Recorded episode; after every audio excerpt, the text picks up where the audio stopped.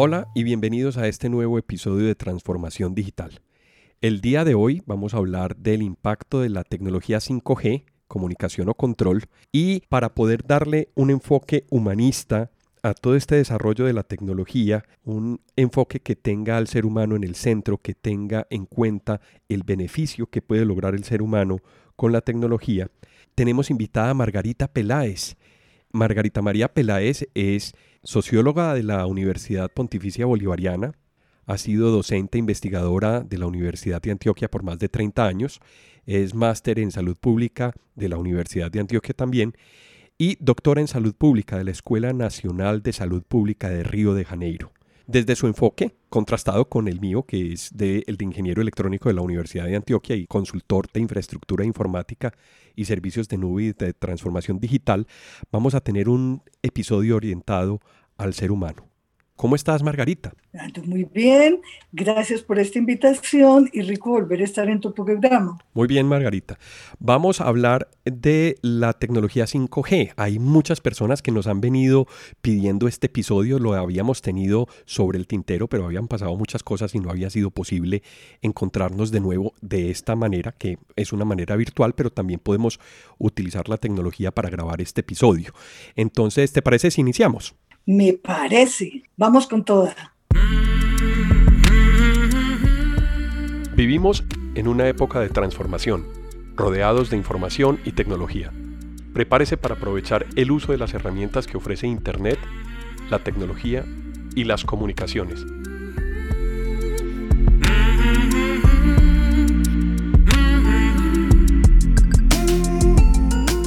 Conózcalas y aprenda cómo usarlas mejor. Bienvenidos.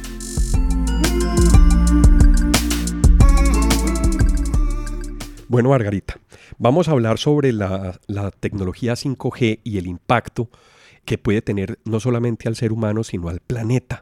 ¿Cómo catalogarías o qué conoces tú del tema, Margarita? Bueno, hemos visto y sobre todo ya en Colombia que nos avisaron sorpresivamente y sin mucha publicidad, pero de pronto lo que aparece es que vamos a tener autos que se conducen solos, realidad virtual, inteligencia artificial, ciudades inteligentes, robots que trabajarán en red. Todos vamos a necesitar de la 5G porque es el Internet de las cosas. Así ha aparecido eh, los escasos anuncios publicitarios. Pues bien, en poco tiempo se ha pasado, mira, de la 2G en 1991 esta tecnología permitió los mensajes de texto. En 1998 está la 3G. Ya no solamente posibilitaban mensajes de texto, sino acceso a Internet. Mira, del 98 al 2010 aparece en el 2010 la 4G. Ya nos proporcionaba mensajes de texto, Internet y video y alta definición. En el 2020 ya de un momento a otro nos dicen que la 5G ya está actuando en muchos países del mundo, con mensajes de texto, con Internet, Ultra HD y videos 3D, Internet de las cosas. Cuando escucha una lo que, ¿por qué se da la 5G?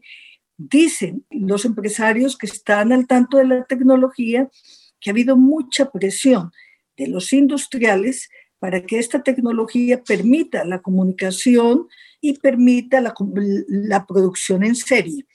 Pues bueno, vamos a ver entonces qué es la 5G y cuáles sus diferencias con las tecnologías anteriores. Cuando hablamos de las 2G, 3G, 4G y 5G, nos estamos refiriendo a las diferentes generaciones y a la evolución de las tecnologías de la telefonía celular que permitirán o que nos permiten tener Internet en el bolsillo a través del teléfono celular. Claro que sí, Alejo. Entonces, digamos que es la 5G. ¿Y cuáles serían sus diferencias con las tecnologías anteriores?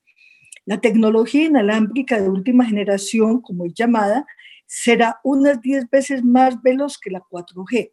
Se puede descargar una película 3D en 30 segundos, nos dicen, en 4G tomará 6 minutos.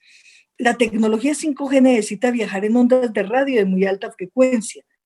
Viajan más rápido y necesitan más ancho de banda y no pueden viajar a través de las paredes, techos y se vuelven débiles en distancias largas. Esta es una caracterización en la que muchos de los técnicos, cuando nos hablan, que vamos a encontrar todos estos videos en YouTube, pero vamos a encontrar muchos escritos a través de las redes.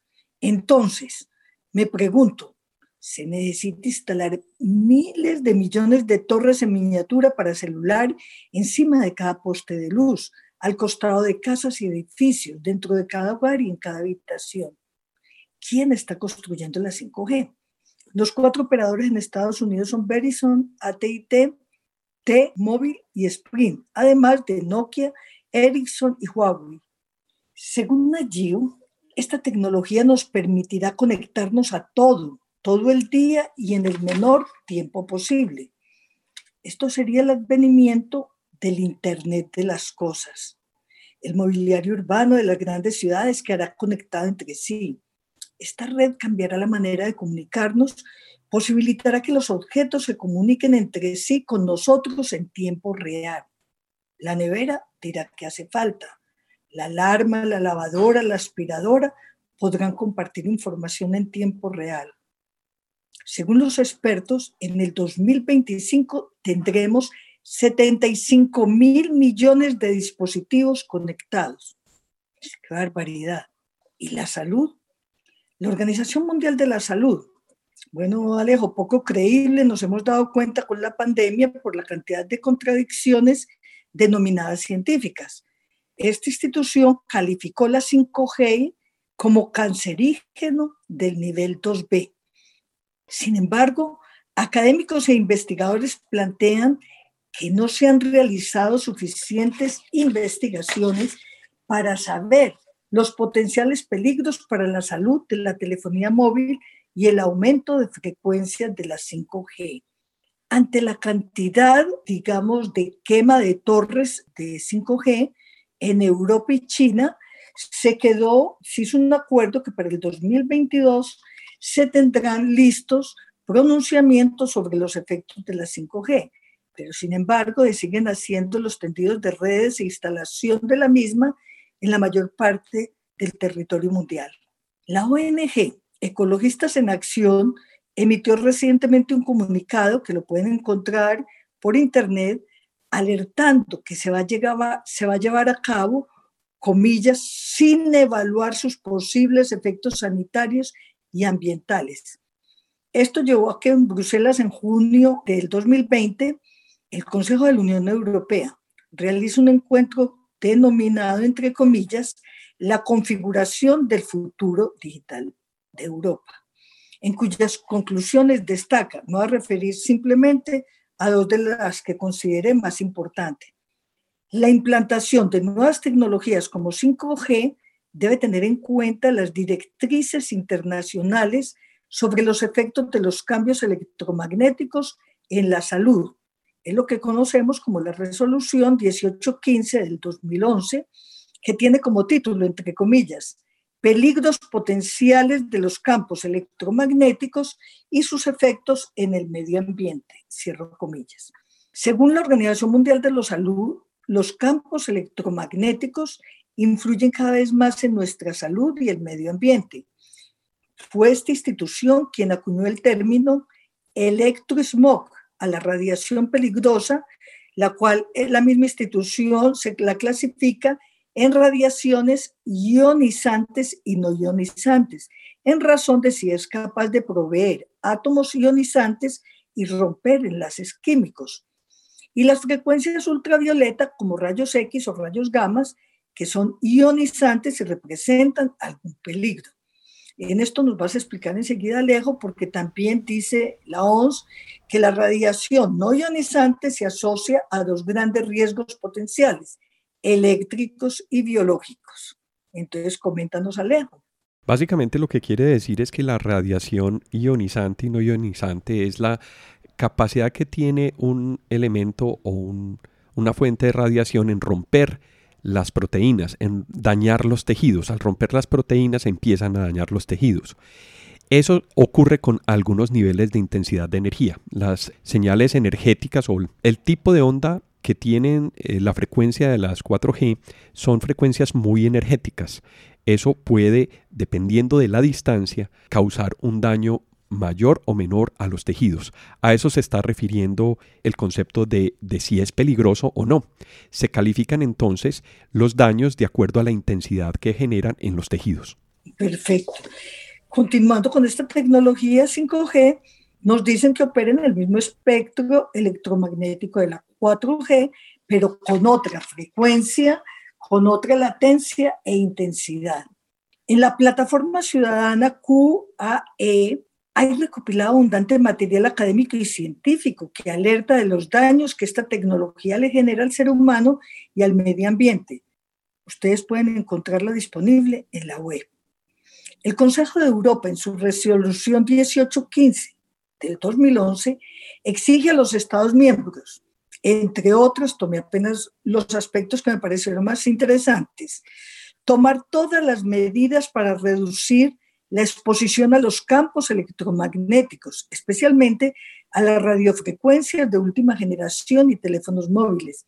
Mire, esto fue en el 2011 y nos dicen que las investigaciones van a acelerarse para entregárnoslas en el 2022. Implementar campañas de información y sensibilización sobre los riesgos y efectos biológicos sobre la reproducción humana y ambiental en población joven en edad reproductiva, lo que hasta ahora no se ha hecho en ninguna parte del mundo. Y aplicar todos los mecanismos de investigación, evaluación y control antes de permitir su comercialización.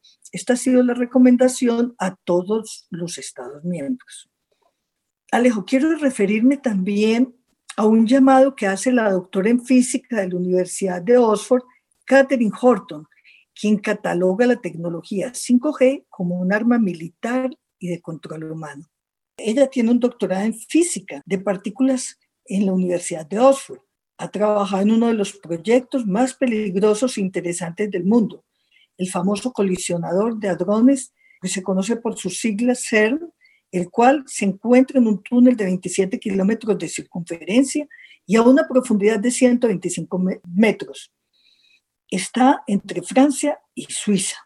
También ha trabajado en el proyecto que se llama Electron Synchrotron, siglas DESI, menos conocido pero de gran importancia porque trabaja sobre los campos electromagnéticos.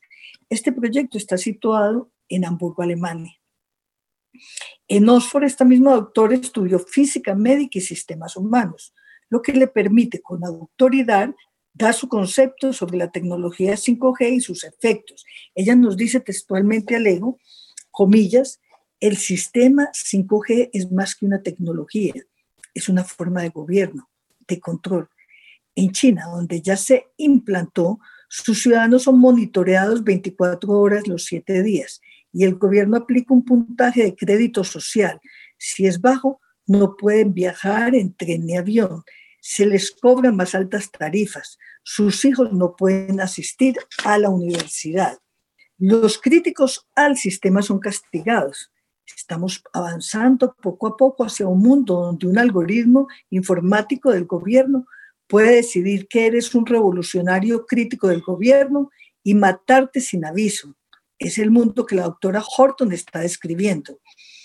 Ella continúa, con esta tecnología los gobiernos en la sombra pueden rastrear todos nuestros movimientos, atacar los disidentes e incluso incapacitar a quien quieran sin dejar una gota de evidencia. Cierro comillas.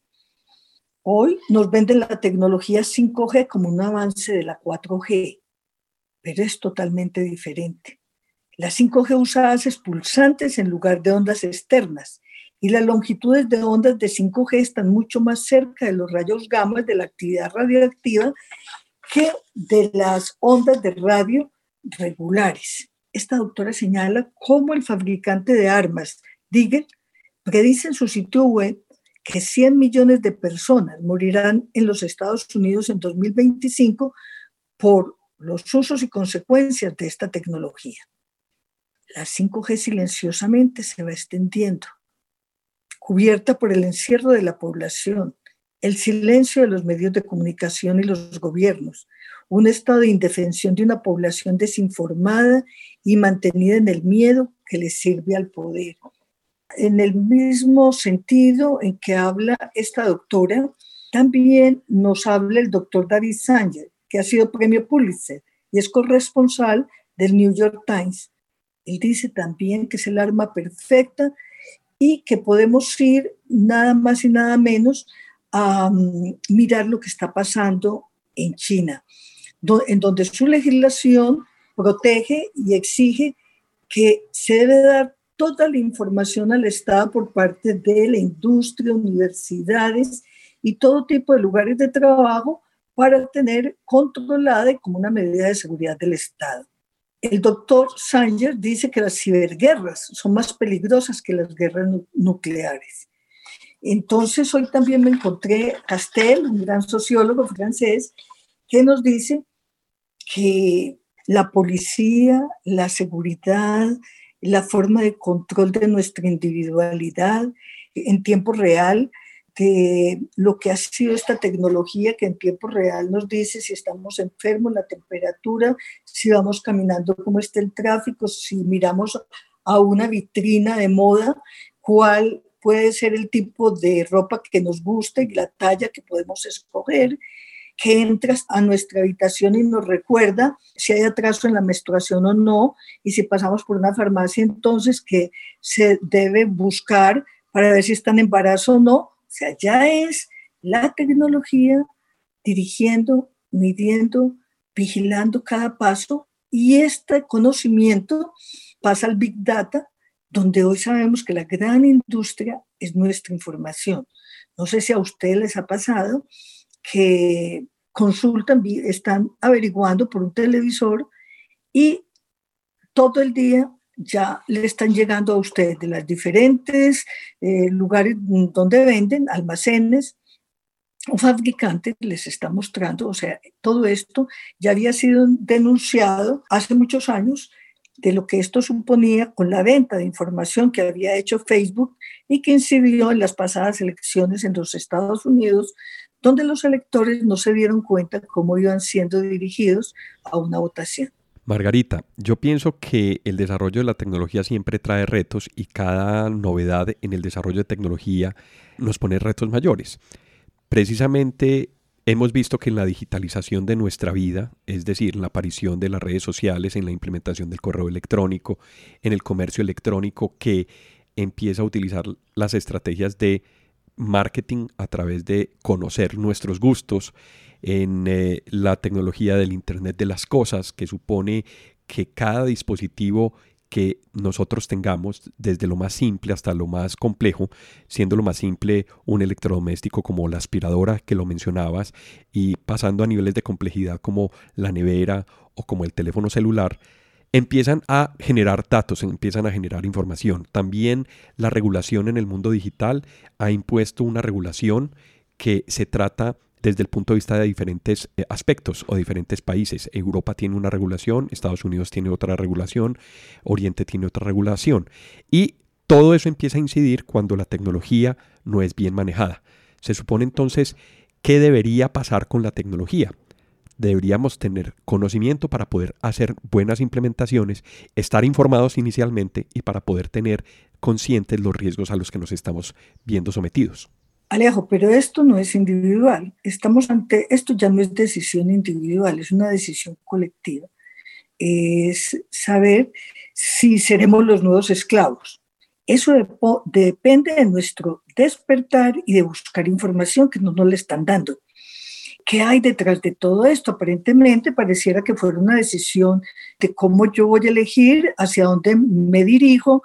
Parece todo que nos va a facilitar la vida porque la red, casi que antes de cuestionar o preguntar, ya nos tiene la respuesta. Pero recordemos o miremos que este Internet de las Cosas está hablando de tu cotidianidad y está nutriendo los datos que si no pagas por un servicio, estás pagando con tus datos. Esto lo dice Manuel Castel, sociólogo, que plantea también, ¿qué vamos a hacer con esta capacidad de comunicación de Internet de las Cosas versus ciberseguridad? Estamos vendiendo nuestra libertad, entre comillas, como seres humanos, este reconocimiento facial y de datos biométricos asociados a las cuentas bancarias y a quiénes somos y hacia dónde vamos, ¿quién decide sobre tu futuro, tu ocupación laboral, tu tipo de relaciones? esto es una extracción gratuita de datos, como lo hizo Facebook, Google, que colaboran con los gobiernos para vigilarnos. Ustedes saben el juicio a raíz de esta problemática y fue Edward Snowden quien nos alertó.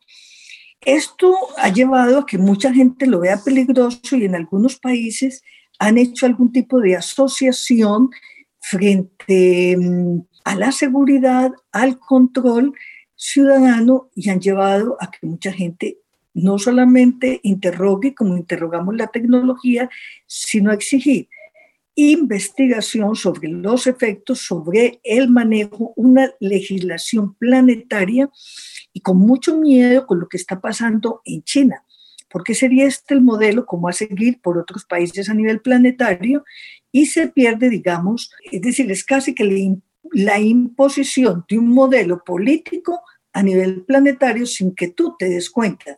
Más que tener conocimiento de tecnología, estamos hablando de una tecnología que nos lleva a la geopolítica, que nos lleva a impacto sobre la salud de la población. Es un biocontrol que sin hacerse las investigaciones suficientes y haber alertado a la población para que se tomen las medidas conscientes como ciudadanos a toda la ciudadanía planetaria, se está en momentos donde nadie puede vigilar, cuestionar, discutir, se ha extendido cada vez más las redes y es en medio de esta pandemia. Vale la pena alertar, preguntar, cuestionar, incidir en los gobiernos, porque ya, por ejemplo, las reflexiones que se hacen en términos de la comunicación social, y, y tenemos ya ejemplos, muchos boletines sobre el COVID-19 eh, se hacen de la Organización Mundial de la Salud y los repiten los gobiernos textualmente a través de los comunicadores en los noticieros a nivel mundial. ¿Dónde ha intervenido los equipos médicos? ¿Dónde el conocimiento científico? ¿La política o los intereses de las farmacéuticas por encima del bienestar y el conocimiento real que debe tener la población. Estamos en un momento, digamos, de cambio de paradigma que exige alertarnos porque es el, es el futuro. Estamos creando el futuro en este presente y debe ser un futuro que signifique una tecnología al servicio de la humanidad, una información transparente, no la información que nos están transmitiendo, muchas de ellas con mentiras que hacen que tengan que crearse permanentemente canales alternativos para informar a la población. Hemos visto cómo los grandes como Facebook cuestiona, borra, baja información que no esté de acuerdo, digamos, a la oficial, a la políticamente correcta financieramente, de acuerdo a los intereses de las transnacionales. En este caso, comparto contigo, es un momento único para saber si nuestro futuro seremos los nuevos esclavos o si la humanidad entra a gestar una ciudadanía global, consciente, crítica y que busque que cada avance tecnológico sea al servicio de los seres humanos, de los seres vivos, que vaya en correspondencia hacia un mejor medio ambiente, a que vaya a, ser más eh, cuidador de los otros seres que nos acompañan, los animales, y que realmente podamos garantizar la vida en todo el planeta Tierra. Pienso que no es estar en contra de ningún avance tecnológico ni de ningún avance científico, sino asumirlo con tranquilidad, saber cuáles son sus efectos secundarios, que haya suficiente información y que tomemos las decisiones correctas que van a marcar las futuras generaciones y el destino de la humanidad. Correcto.